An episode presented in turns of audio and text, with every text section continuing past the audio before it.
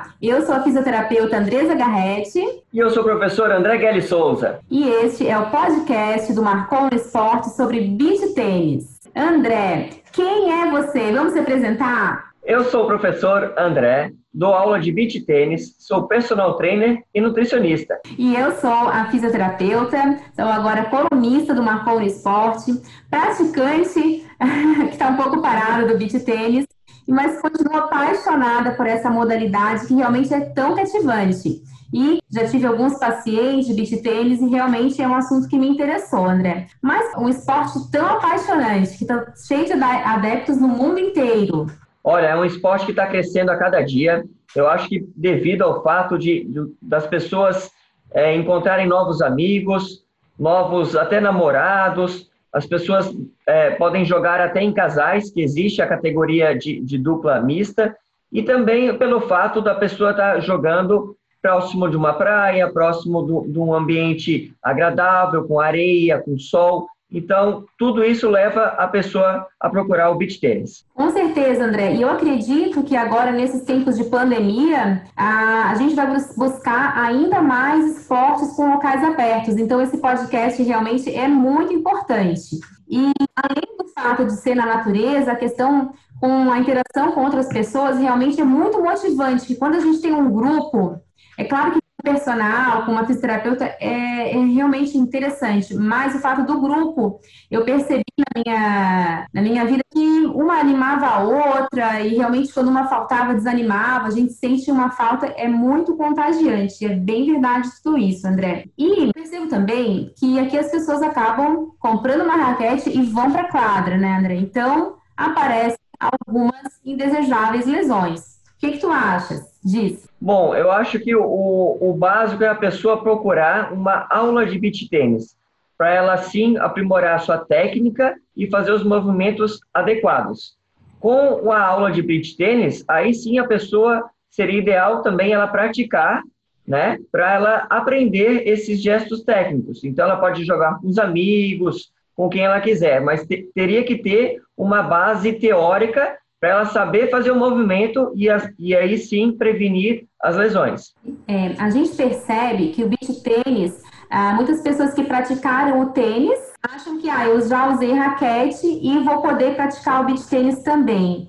E é diferente quando a gente pega a técnica, várias, né, André, assim, e vários vícios a gente encontra nesses pacientes. Verdade. Todo esporte que a, que a pessoa fez anteriormente, ela vai vir com alguns vícios. Mas eu, eu sou da, da ideia que a pessoa vindo de algum esporte já é um benefício muito grande, até pelo fato dela ganhar uma experiência motora, também pela ter uma condição física de outro esporte, mas claro que tem esse lado de vir com alguns vícios. Por exemplo, o tenista, ele costuma pegar a bola um pouco mais embaixo, ele normalmente cruza as bolas, não joga muito na paralela, isso porque o, no, o saque do, do tenista tem que ser sempre cruzado, e no beach tênis não precisa. Então, são, são algumas coisas que a gente tem que ir é, corrigindo os alunos.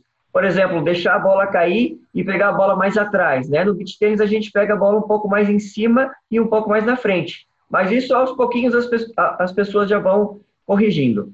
É, essas foram todas as minhas falhas que eu percebi. André, e mais alguma coisa com a questão da técnica que a gente percebe, a empunhadura, o que mais que tu pode dar de dica para quem ouvir esse podcast que estiver querendo praticar? Por que, que, é tão importante a gente fazer a aula de beach? Olha, esse, esse quesito da empunhadura eu acho a coisa mais importante quando a gente vai ensinar para alguma pessoa.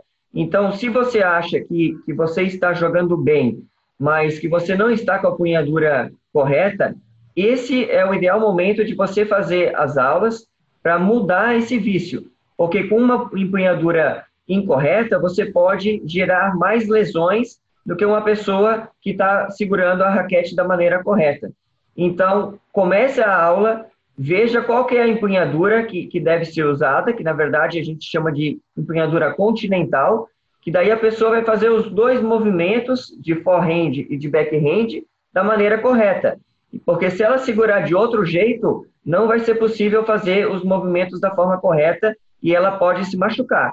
Ombro, quadril, coluna, pode se machucar mesmo. A gente tem as lesões por esforço repetitivo e também temos as lesões traumáticas do esporte.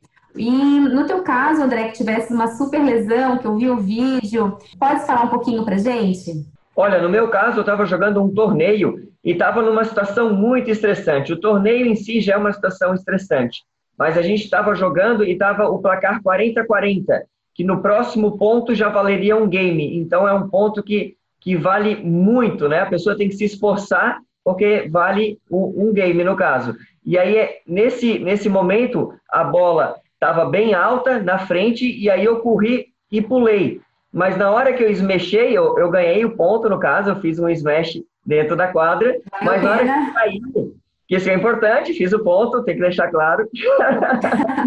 mas na hora que eu caí, eu machuquei meu braço, porque eu, eu, eu tentei amortecer a queda, né? Então, eu deixei meu braço estendido, e aí, quando eu fui aterrizar na areia, o meu braço ele se deslocou para trás e, e aí eu tive uma luxação no cotovelo. E além de tudo isso, eu posso dizer, como fisioterapeuta, que a maioria das lesões do esporte, elas são assim, no final do segundo tempo, no final do jogo, porque além da gente querer dar o nosso máximo, o corpo também está mais cansado. Por favor, me corrija se eu estiver errada, que muitos professores, treinadores de beach tênis também, além de a inteira dando as aulas, eles participam de campeonatos finais de semana, nos finais de semana. É verdade isso? É verdade, e é o meu caso também eu tento dar aula e treinar ao mesmo tempo. E é bem difícil, porque quando a gente dá aula, a gente gera uma sobrecarga também articular, cansa um pouquinho o braço. E aí, quando chega na nossa vez de treinar, às vezes a gente está um pouco cansado. Então a gente é, tem mas quem tem uma agenda lotada, né, André? Como a tua, que é aula o dia inteiro. E eu queria que falasse um pouquinho como é que é a tua agenda, assim, que horas que tu começas, a partir de que faixa etária que tu indicas que pratica beach tênis, porque eu tenho alguma, eu tenho duas filhas e vejo algumas crianças já pegando raquete com vontade. E nas tuas fotos, né, a partir de que idade tu indicas? Então, na verdade, não tem idade para praticar o, o beach tênis. A pessoa pode ser criança ou idosa, não tem nenhum problema. Mas com crianças pequenas, o mínimo que eu já atendi foi quatro anos, né? Então, praticamente recém-nascida, né? Ela já estava segurando na raquete, mas daí a gente tem que abaixar a rede, porque a rede é 1,70.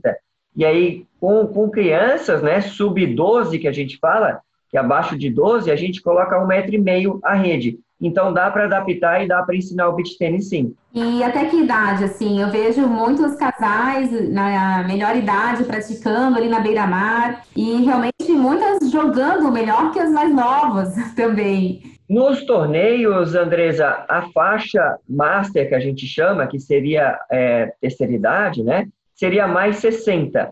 Então, se a pessoa está muito longe do, do 60, por exemplo, 70, 75, é um pouco mais difícil na, na hora da competição, porque vai estar tá disputando com pessoas mais novas aí com 60 anos.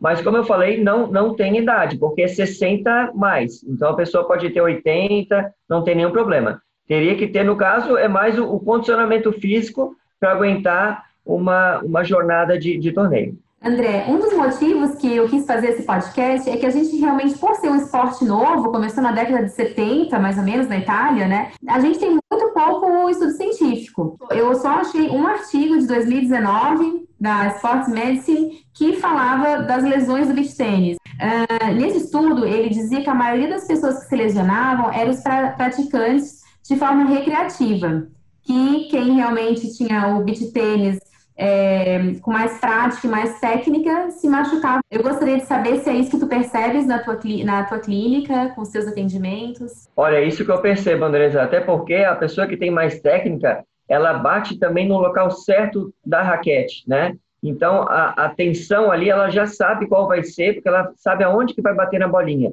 E aí o iniciante, às vezes, bate a bola embaixo, bate a bola em cima, e então é capaz de, de se machucar e até talvez machucar um, um parceiro que está jogando do lado. Já vi muitos casos de, por exemplo, de é, chocar raquete com raquete quando os parceiros jogam. E, e, a gente tem a teoria, né? A gente sabe de quem que é a bola do meio em tal situação. Então é, é muito importante isso aprender também na aula, né? E é uma coisa que eu indico para todos os esportes, desde uma aula de pilates para outros esportes, a gente fazer de forma individualizada, alguns casos, ou em grupos pequenos, ou em grupos mais homogêneos porque assim as pessoas também se lesionam menos, né? A gente percebe que esse artigo também falava que as lesões mais comuns eram de ombro e cotovelo, que é o que a gente já sabia também, mas é sempre bom afirmar. Cites, tendinite, síndrome do impacto e também alguns casos de entorse de tornozelo e entorse de joelho. Uma lesão para a gente poder listar nesse podcast? Algum, algumas lesões de fascite plantar também acontecem por ser uma superfície instável, né? Então a, o pessoa está caminhando na areia, né? Isso, é, e, e, tem que fazer muita flexão ali do pé na hora de sacar, na hora de desmechar. Então, se não tem muita força ali no gastrocnêmio e também na planta do pé, pode gerar alguma inflamaçãozinha. E o que mais, André? A gente poderia estar indicando para quem quiser começar esse esporte agora, pós-quarentena? Olha, tem que começar já para ontem. É um esporte que está bombando e se não começar agora, vai ficar para trás, hein?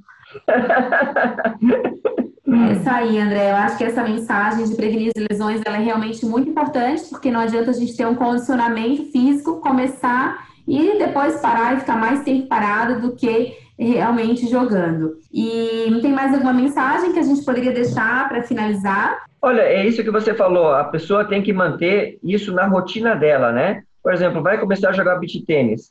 Começa duas vezes por semana e tenta ficar num período um pouco longo para não começar todo dia enjoar e parar ou se machucar. Então a gente a gente tem que manter o, esse esporte, o beach tênis, aliado a uma alimentação saudável, aliado também a um estilo de vida saudável, não fumar, não beber. Isso tudo vai ajudar a pessoa a jogar melhor na hora, por exemplo, de um campeonato. E alguns testes, às vezes procurar um cardiologista ou um fisioterapeuta, uma avaliação postural, e acho que também podem ser importantes, né, André? E a qualidade de sono é outro pilar muito importante. Vou lá treinar e acabei não dormindo bem à noite, então pode estar se machucando mais. Né? Tu que fizesse mais de 30 lives na quarentena, que, que tu pode estar dizendo para a gente mais de para podermos entrar no beat tênis de uma forma mais saudável? E que era com um professor da UFSC sobre biomecânica do beat tênis, o que mais que a gente pode agregar aqui? Olha, Andres, então, como você falou, fiz bastante live, foram mais de oito países envolvidos, né? Ah, e os... inglês, italiano, né, André? Sim, um pouquinho, um pouquinho de cada coisa. E assim, eu vejo que os atletas, eles estão é, profissionais, né? Eles estão com uma equipe muito boa por trás, né? Então, eles têm fisioterapeuta, osteopata, médico do esporte, muitas vezes psicólogos ou mental coach, que eles chamam. Então, a equipe é, é muito, muito grande e isso é muito importante. A pessoa ela tem que estar bem fisicamente e mentalmente, né? E essa live que você comentou foi sobre biomecânica. E aí, o, o outro professor, ele comentou que é muito comum também as lesões overheads, que são as lesões de, de movimentos em cima da cabeça, que tem muito no beach tênis. Também pelo fato da, da rede ser 1,70, né? E a gente trabalhar sempre em cima do, da, da, nossa cabeça, né? Na, na verdade, é 1,80 na categoria profissional e 1,70 nas outras categorias. Então é bem em cima que vem a bola, né? Lembrando que esse podcast a gente está gravando em julho de 2020, estamos no meio de uma quarentena.